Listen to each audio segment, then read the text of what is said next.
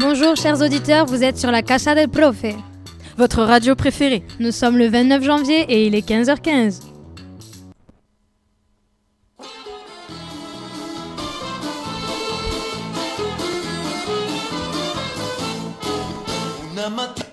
Comme d'habitude, nous avons le plaisir de vous retrouver dans ce numéro d'Active tes neurones. Active tes neurones présenté par Margot. Bonjour Margot. Bonjour Anaïs. Aujourd'hui, une spéciale pédagogie active. Vous, amis profs qui nous écoutez, tendez l'oreille, car vous saurez absolument tout et serez incollables sur le sujet. En effet, nous avons concocté une émission du tonnerre, reportages, experts, témoignages, portraits. Nos chroniqueurs sont sur les starting blocks. Mais au fait, Anaïs, peux-tu nous dire en gros qu'est-ce que c'est une pédagogie active? Car en termes de pédagogie, il y a beaucoup de modes et de noms ronflants derrière lesquels on ne met aucune définition. Eh bien Margot, hmm, figure-toi que j'ai pu chercher sur Internet et il s'agirait de rendre l'élève acteur de ses apprentissages. C'est tellement raccord avec le nom de cette émission, tu trouves pas? Effectivement Anaïs. Et pour approfondir cette définition, nous vous proposons d'aller voir sur le terrain ce qu'il en est avec un reportage réalisé par Eva et Anne. Les pédagogies nouvelles se développent de plus en plus dans notre système scolaire. L'une d'entre elles est la pédagogie active. Elle a l'objectif de rendre l'élève acteur de ses apprentissages. Il va apprendre en faisant. Comme le disait Jean Piaget, l'objectif principal de l'éducation dans les écoles devrait être la création des hommes et des femmes qui sont capables de faire de nouvelles choses. Des hommes et des femmes qui sont créatifs, inventifs et découvreurs, qui peuvent être critiques, vérifier et ne pas accepter tout ce qu'on leur offre. Ce psychologue suisse est connu pour ses travaux de la psychologie du développement qu'il a popularisé dans les années 60. Et oui, cette pédagogie que nous appelons nouvelle ne l'est pas vraiment. C'est pourquoi le sujet de notre enquête du jour est la pédagogie active. Est-ce une nouvelle pédagogie? Après l'intervention du professeur Jessica Smith, de l'université Harvard, qui nous expliquera l'origine de la pédagogie active, nous entendrons le témoignage de Madame Marie Dupont, enseignante en lycée. La professeure Jessica Smith s'est intéressée à la pédagogie active. Voici sa théorie. In fact, it goes even farther back than the 1960s. In the late 1930s, major theorists were already developing ideas about a learner centered model of education. John Dewey's book in 1938 was one of the first to make a link between learning and experience.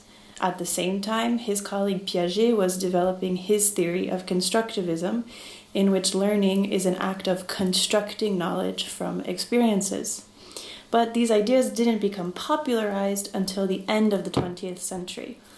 Uh, the development by David Kolb of the experiential learning model in the 1980s and 90s really allowed these methods to become embraced by educators.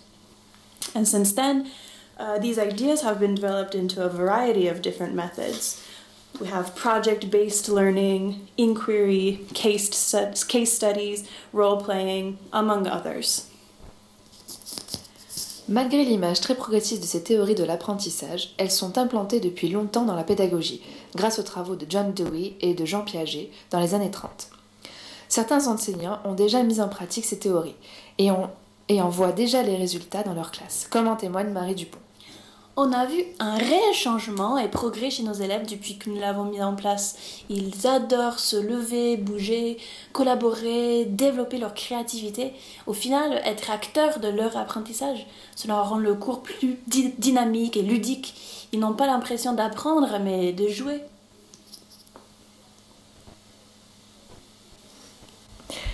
Les théories de la pédagogie active se développent depuis presque un siècle, mais commencent seulement à s'implanter dans les classes françaises, et le succès est au rendez-vous. Beau témoignage de cette professeure. Euh, d'ailleurs, Anaïs, il semblerait que ce soit un apprentissage expérimental. Et oui, et d'ailleurs, la question qui se pose est la suivante. Quel intérêt? Alors, l'apprentissage expérientiel, en premier lieu, qu'est-ce que c'est? C'est un modèle qui a été proposé par Kolb, et qui considère que les expériences de terrain ou en classe, comme euh, il les considère comme la source de l'apprentissage et un point, comme un point de départ euh, d'un processus d'observation et de réflexion, d'abstraction conceptuelle et d'expérimentation.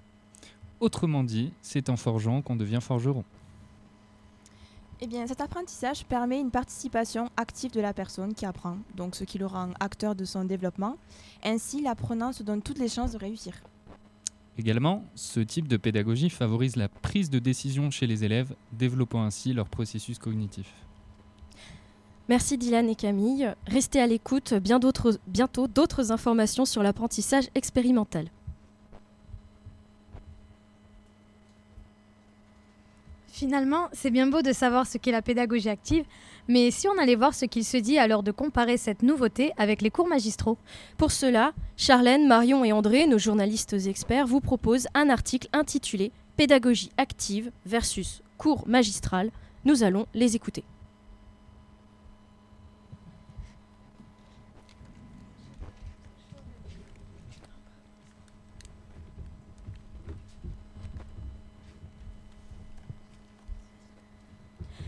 Alors il y avait des grèves, hein, euh, vous savez. Euh, donc les, experts ont beaucoup de mal euh, à arriver, mais ils ont fendu la foule, le vent, la tempête. Bon, maintenant il y a du soleil.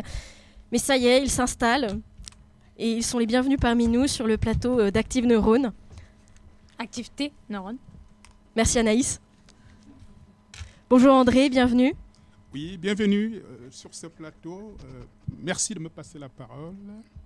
Euh, pour parler de la pédagogie active euh, et du modèle que j'appellerais transmissif de l'apprentissage, euh, je vais m'appuyer sur un triangle, le schéma d'un triangle, qui consiste à considérer dans une salle de classe un sommet comme l'enseignant, un autre comme les élèves et un autre comme le savoir.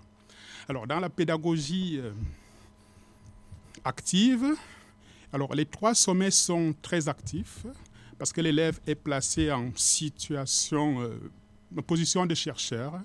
Il doit construire lui-même ses connaissances. En s'appuyant sur ses connaissances euh, antérieures, ses savoir-faire euh, qui sont stabilisés, alors que dans l'apprentissage transmissif, c'est un peu l'enseignant qui est tout, il possède le savoir et le seul rôle des élèves, c'est de le suivre euh, ils, ne sont pas tout aussi, tout aussi, acteurs comme dans la pédagogie active. Voilà ce que je peux en dire. Merci. Merci. C'est bien beau alors euh, d'entendre tout ça. Là, on est entre spécialistes, euh, on donne nos avis, mais, mais qu'en pensez-vous, vous? Alors, Marjorie et Salim, nos reporters de choc, sont descendus dans la rue pour réaliser un micro-trottoir afin de recueillir vos avis. Et vous, auditeurs, d'ailleurs, n'hésitez pas à réagir sur le hashtag ActiveTéneurone. Bonjour à toutes et à tous, nous sommes ici aujourd'hui pour réaliser une interview de type euh, micro-trottoir sur un sujet euh, d'actualité qui divise beaucoup dans le monde de l'enseignement euh, actuellement à propos de l'utilisation du numérique en classe.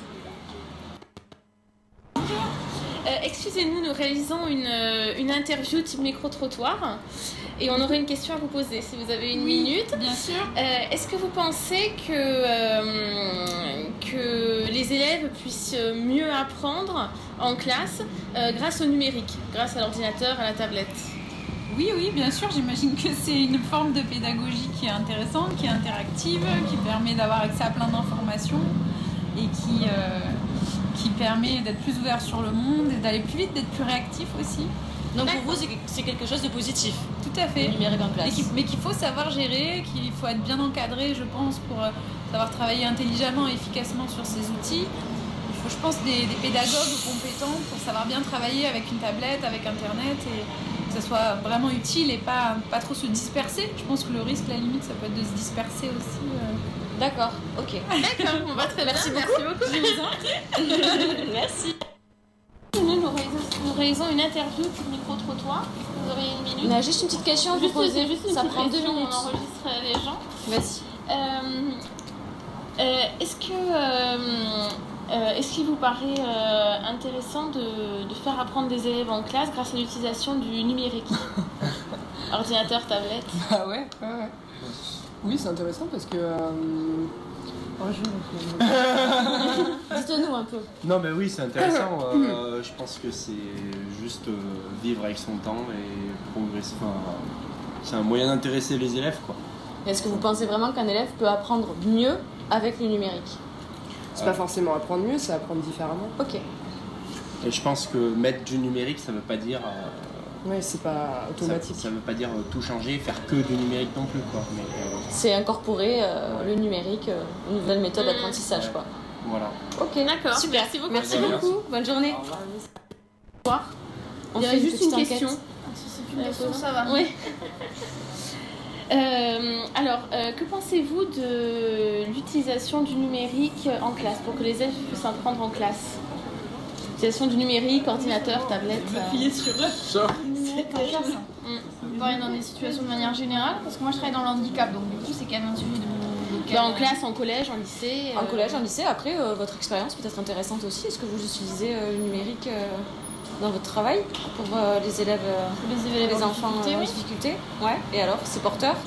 C'est porteur parce qu'ils n'ont pas la capacité de pouvoir écrire aussi vite que les autres, donc euh, après c'est juste que c'est c'est différent. Et après, euh, moi je trouve que c'est euh, c'est intéressant, oui. Comparé après, ça, tout dépend ce qu'on ce qu'on voit en études. Les études dans le Nord montrent bien que l'utilité est quand même beaucoup plus. euh, beaucoup plus globalisée dans l'ensemble du monde euh, de l'éducation nationale. Nous, on n'y est pas. D'accord. D'accord. Bon, bah, très bien, Merci merci. beaucoup. C'est c'est par rapport à quoi que vous faites ça? Parce C'est qu'on très, est- très on- grande question et très- Bah, on, est, en- on est prof et là on est en formation à l'ISFEC. Accorder C'est pour un micro-trottoir. Nous posons une question. Une question. une oui, question, une question. Euh, Est-ce que vous pensez que les élèves puissent mieux apprendre en classe grâce à l'utilisation du numérique, ordinateur ou tablette par exemple? Vous avez une demi-heure. non, reste au programme, ça dépend vraiment trop de la façon dont on se sert du numérique pour. euh, C'est un peu succinct comme question parce que ça nécessite un développement. En, en partie, mais pas, pas en totalité. D'accord. D'accord. C'est possible, mais c'est un projet. Voilà. Donc il faut, en fait, il faut plus se servir du numérique comme un outil et pas vraiment comme une solution à Oui, proprement parler. les autres. hein. Absolument. Euh, D'accord. C'est bon? Ouais, Oui, c'est oui, bon. bon, Merci bah, beaucoup, messieurs. merci Bonne beaucoup. journée. Et euh, Marjorie est sur le, le plateau et elle souhaitait euh, conclure le, le micro-trottoir. Alors oui, bonjour à tous. Euh, donc euh, nous, ce qu'on a pu euh, voir et remarquer, c'est que les avis en général étaient quand même positifs, avec des points de vue assez, optimistes sur la portée du numérique et son utilisation dans les salles de classe. Sur le dernier avis, on a eu comment dire, un avis un peu plus mitigé ou avec un peu plus de réserve, mais dans l'ensemble, les gens sont quand même ouverts à cette problématique et, euh, et sont quand même d'accord et, et en accord avec les nouveaux principes euh, euh, expliqués et, euh, et mis en place par l'éducation nationale. Bah, très bien, on vous remercie pour euh, votre participation. Et justement, Margot, je me disais que la question des limites arrive maintenant. Effectivement, on va pouvoir avoir des réponses sur les dérives de cette pédagogie active. Et Jérôme et Karine ont épluché la presse. C'est le moment de la revue de presse. Merci Margot. Euh, effectivement, nous, on, a un peu cherché sur euh, le, net, sur les journaux, sur euh, certains ouvrages scientifiques, et on a pu constater effectivement que les avis étaient plutôt partagés. Par exemple, sur le site démo- démocratisationscolaire.fr, nous avons trouvé un article d'Olivier Motin intitulé Faut-il renoncer aux pédagogies actives? Et là, effectivement, dans ce dernier, il pointe différents arguments qui sont contestés, comme par exemple l'argument de l'apprentissage de la résolution de problèmes, l'argument d'égalité, l'argument de l'adéquation aux méthodes disciplinaires, l'argument idiosyncratique ou l'argument de l'émancipation. Oui, également, on a pu constater dans un ouvrage euh, Apprendre les pédagogies coopératives, les marchés et outils pour euh, l'école de Sylvain Connac euh, chez ESF Éditeur. Celui-ci pointe le problème de la mise en œuvre des pédagogies actives à cause des heures supplémentaires qui peuvent être générées par ces pédagogies. Euh, on a trouvé également ceci sur le site internet Mouvement national de l'éducation nouvelle, un article donc de Bruno Fondeville intitulé Débat sur l'efficacité des pédagogies actives et celui-ci met en lumière donc des euh, euh, personnalités comme Rochex, Bautier ou Terrail qui alertent sur la non-visibilité des objectifs d'apprentissage masqués par la complexité des pédagogies nouvelles. Et d'après eux, parfois, les pédagogies actives n'aident pas les élèves en difficulté à acquérir des connaissances donc structurées. toujours dans le même article de Bruno Fondeville, et il évoque des études américaines qui pointent le fait qu'il vaut mieux mettre l'accent sur l'apprentissage scolaire chez les élèves issus de milieux défavorisés. Et enfin, nous avons euh, Philippe Perrenot euh, dans son article intitulé Les pédagogies nouvelles sont-elles élitaires? Réflexion sur les contradictions de l'élève active. Euh, donc repris dans l'ouvrage La pédagogie à l'école des différences qui est paru donc en 1995 et qui relève le fait que parfois les pédagogies actives favorisent davantage l'épanouissement de l'enfant que l'apprentissage de contenu précis. Donc on voit ici qu'avec les pédagogies actives, euh, sont sujettes à la controverse sur certains points. C'est pourquoi il est euh, dans l'ensemble préconisé une articulation entre pédagogie active et méthode d'apprentissage conceptuel. Très bien, on vous remercie infiniment pour votre participation. C'est un sujet brûlant que nous avons là parce qu'il touche la jeunesse et justement vous avez l'occasion de débattre sur ce sujet en vous rendant au stadium pour participer à la conférence du docteur du docteur Olibrius euh, qui euh, donc euh, ce soir débat à 19h15 tapante. Hein, donc on sera tous au stadium. Voilà. Comme promis, nous revenons vers Dylan et Camille. qui reviennent sur le plateau. comme promis, nous revenons sur l'apprentissage expérimental et je crois que vous avez des exemples de projets à nous présenter. Oui, exactement. Alors pour revenir sur l'apprentissage par l'expérience, par exemple en classe, celui-ci peut être implémenté de différentes manières. Donc on peut citer euh, les stages, des travaux pratiques, des jeux, des jeux de rôle, ou bien tout simplement des démarches d'investigation. Enfin, toutes les possibilités, il en existe plein et donc elles sont infinies. Pour les plus intéressés, il existe un site, euh, Road RH, euh, qui propose des activités à mettre en pratique avec les élèves et sur lesquelles ces derniers peuvent corriger leurs réflexions tout en respectant leur emploi du temps. Et donc pour terminer, ben, en bref, en pratiquant son art, on devient artisan. Merci, on ira consulter tout ça. Elles étaient déjà là, prêtes à rentrer sur le plateau. Nos deux éditorialistes qui présentent sur Activité Neurone. Bonjour Claire et Elisabeth, nos deux éditorialistes. Et, et si le jeu comme apprentissage devenait un enjeu Bonjour Claire et Elisabeth, la parole est à vous. Bonjour, bonjour. Alors, bien sûr, euh, actuellement, euh, c'est très à la mode hein, de faire des jeux pour apprendre, car on peut en profiter pour découvrir nos élèves d'une toute autre façon. D'ailleurs, beaucoup d'études ont montré que le jeu renforce les compétences communicationnelles, donc notamment la coopération, la collaboration entre élèves. Les, apprennent, les élèves apprennent maintenant dans le plaisir. On n'est plus du tout dans cet apprentissage qu'on considérait autrefois ennuyeux et douloureux. D'ailleurs, vous, vous en pensez quoi je pense qu'à trop vouloir suivre ces modes pédagogiques, on peut perdre le fil de l'objectif qui reste sous-jacent, c'est-à-dire que on n'obtient rien sans faire d'efforts. À mon sens, il faut prendre conscience que la vie d'adulte n'est pas faite de jeux. Donc, pourquoi envoyer le message aux enfants que la vie c'est du fun, du fun et encore du fun? Alors, certes, c'est vrai, le jeu est associé à l'enfance on trouve que c'est une activité un petit peu suspecte chez l'adulte. On a tous en tête le Kevin de 30 ans, chômeur qui passe ses journées sur sa console dans le salon de ses parents. C'est pas une vision euh, très idéaliste. Pour les enfants, par contre, jouer est reconnu comme une activité importante. Nous invitons toujours les petits à jouer et on leur offre même des jouets dans ce but-là. Mais ensuite, quand ils approchent de l'âge de la raison, l'éducation sépare le travail effort de l'apprentissage et le jeu devient enfin une activité récompense. Alors pourquoi limiter le jeu aux enfants? Pourquoi un, adulte n'aurait-il pas le droit de jouer à des jeux sérieux? Mais, mais, parce qu'en tant qu'adulte, nous avons des obligations, des responsabilités, des factures à payer. Nous n'avons pas assez de temps à perdre pour se permettre de jouer. Justement, il faudrait peut-être trouver le temps de réapprendre à jouer. Vous redécouvrirez sûrement le plaisir de faire des expériences positives et par là même de retrouver votre jeunesse.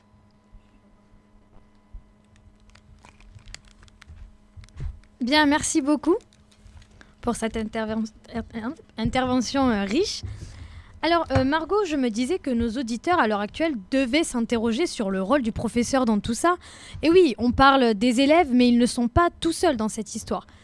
Et donc, euh, nous en arrivons à l'heure de la chronique de Laure et Hélène. Bonjour Laure et Hélène, nous vous laissons la parole. Au revoir, cours magistraux et prof sur l'estrade ou assis à son bureau, c'est désormais l'élève qui travaille en classe. Mais alors, que fait le prof en cours? Déjà qu'on ne le voit que 18 heures par semaine quand il n'est pas en vacances, quelle est donc la place du prof dans les pédagogies actives? Et d'abord, que sont les pédagogies actives? Qui est actif si ce n'est plus le prof? Les pédagogies actives sont dites également pédagogies de coopération et ont pour objectif de rendre les élèves acteurs de leurs apprentissages. L'objectif de l'enseignant n'est plus de contrôler l'acquisition des connaissances qu'il a transmises. Les pédagogies actives viennent décloisonner le rôle de chacun dans la classe et favoriser les échanges et la construction des savoirs entre pairs. L'enseignant est alors le référent qui met les élèves en activité et les accompagne dans les situations d'apprentissage. Le prof agit surtout en amont. Les pédagogies actives réclament un important travail de préparation des séances afin d'anticiper les différents scénarios en classe. Le cours magistral est secondaire et l'enseignant accompagne les élèves qui, ont- qui sont en action. Ces méthodes permettent aux profs d'envisager plus de différenciation et le développement de l'autonomie des élèves. L'enseignant n'enseigne plus, il conçoit, guide, accompagne. Il se met en retrait pour faire place à l'expression libre, au tâtonnement expérimental et à la coopération. Une nouvelle réflexion sur la relation parent-prof est à envisager. Les pédagogies actives ne seraient-elles pas l'occasion de repenser le recrutement et la formation des enseignants alors que nous sommes en pleine réforme des concours? Il est 15h54, vous êtes toujours sur la Casa del Profe. Euh, et suite à cette chronique, nous allons accueillir euh, euh, nos invités du jour dans l'in- dans l'interview d'Alice. Nous avons le plaisir de recevoir le grand Philippe Mérieux sur notre plateau d'Actifs tes. Rien que ça.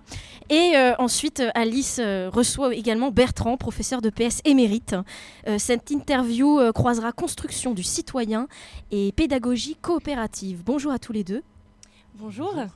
Et bonjour à nos auditeurs et auditrices. Et puis surtout, bonjour Philippe Mérieux, monsieur Mérieux, sociologue, que nous avons l'honneur d'accueillir. Bonjour. Nous aimerions discuter avec vous euh, de la pédagogie coopérative et son lien avec la construction du citoyen chez les élèves de collège et lycée. J'aimerais commencer par vous, monsieur Mérieux. Puis-je vous appeler Philippe? Oui, oui, oui, oui. Très bien. Alors Philippe, vous qui avez bien étudié la question, comment pouvez-vous nous définir la pédagogie coopérative? Alors, en premier, je vais commencer par l'approche suivante. Un co-apprentissage permanent où chacun et chacune va faire profiter les autres de ce qu'elles sait ou elles chercheront ensemble ce que nul ne sait déjà. Ce que je veux dire par ces mots, c'est que le principe est de créer des associations entre élèves pour développer chez eux des compétences différentes, variables. Par exemple, se mettre au service d'autrui pour un élève qui a des facilités dans une discipline et connaissances disciplinaires pour un élève plus en difficulté que le premier. Travail d'intercorrection entre élèves, suivi d'explications permettant de remédier aux erreurs, coopération également entre professeurs visant à transmettre les valeurs de la République aux élèves à travers un projet commun, par exemple des professeurs de sciences qui établissent un projet lié à l'écologie, travail en classe divisé en groupes qui se concentrent sur une partie de la tâche commune puis mise en, en commun, besoin de travail de l'autre.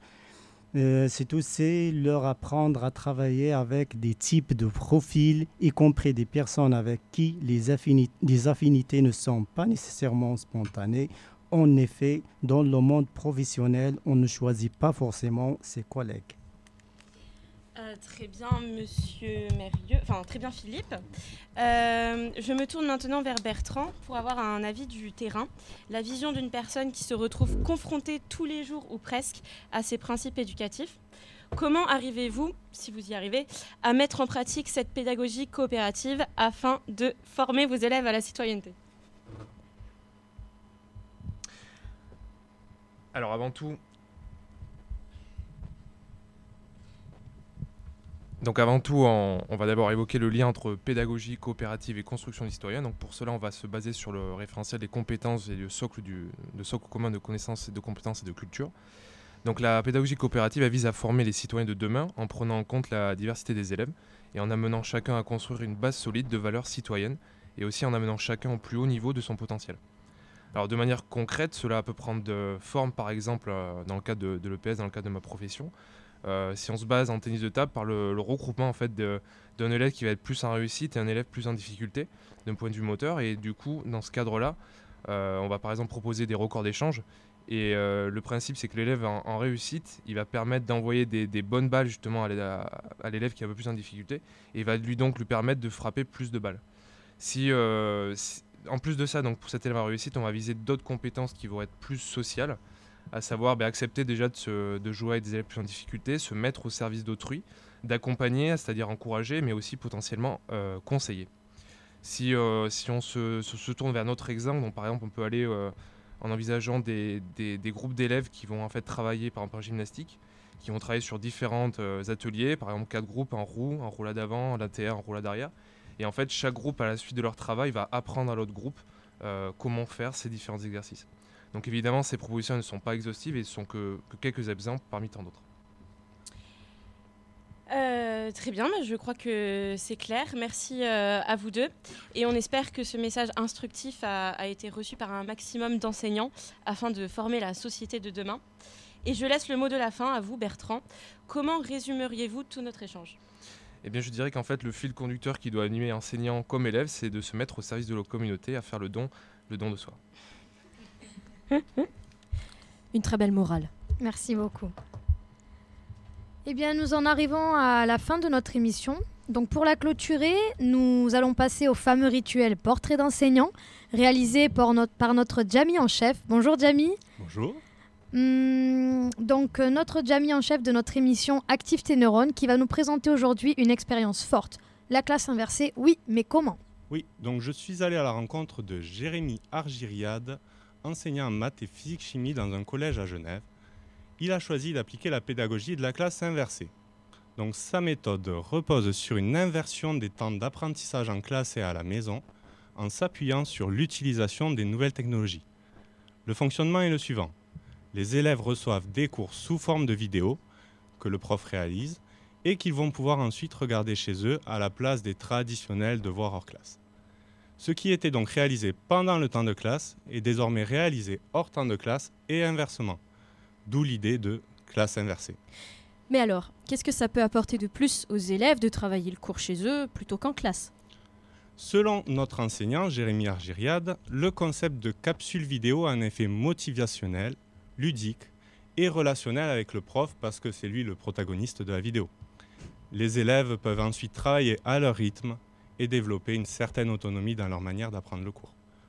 À la maison, les élèves n'ont pas le même soutien des familles pour les aider.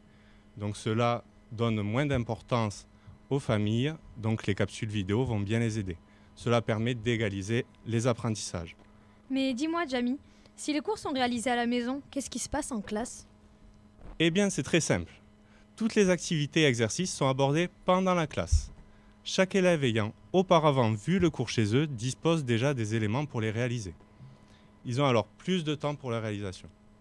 Ils ont tous leur propre interprétation du cours et peuvent ainsi s'entraider et compléter ou approfondir la notion abordée. Pendant la classe, Jérémy n'est plus un enseignant qui distribue le savoir, mais plutôt un tuteur à leur côté et toujours disponible, qui peut adapter son aide en fonction de chacun. Et les élèves, qu'est-ce qu'ils en pensent? Eh bien, J'ai pu assister à une séance de Jérémy, ce qui m'a permis de rencontrer ces élèves qui me semblent plutôt conquis par sa méthode. Ils se sentent acteurs de la séance et peuvent s'appuyer sur la vidéo diffusée par l'enseignant.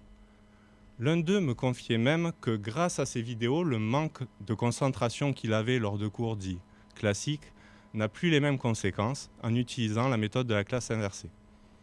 Les élèves considèrent Jérémy plutôt comme un père, toujours prêt à les aider, au lieu d'être la figure d'autorité que l'on voit chez certains enseignants. Ces avantages sont d'ailleurs multiples, car on peut aider les élèves hospitalisés ou absents. Elle est également applicable à toutes les disciplines. Pour conclure, Jérémy pense qu'avant tout, la classe inversée, c'est mettre sur un pied d'égalité tous les élèves au niveau des processus d'apprentissage. Donc la, la classe inversée, c'est plus qu'une méthode, une philosophie. Merci. Et c'est sur ces mots que s'achève ce numéro 32 de notre émission Active tes neurones. Merci de votre fidélité à la Cacha del Profe et nous nous retrouvons demain, même heure, pour un nouveau numéro. Adios, amigos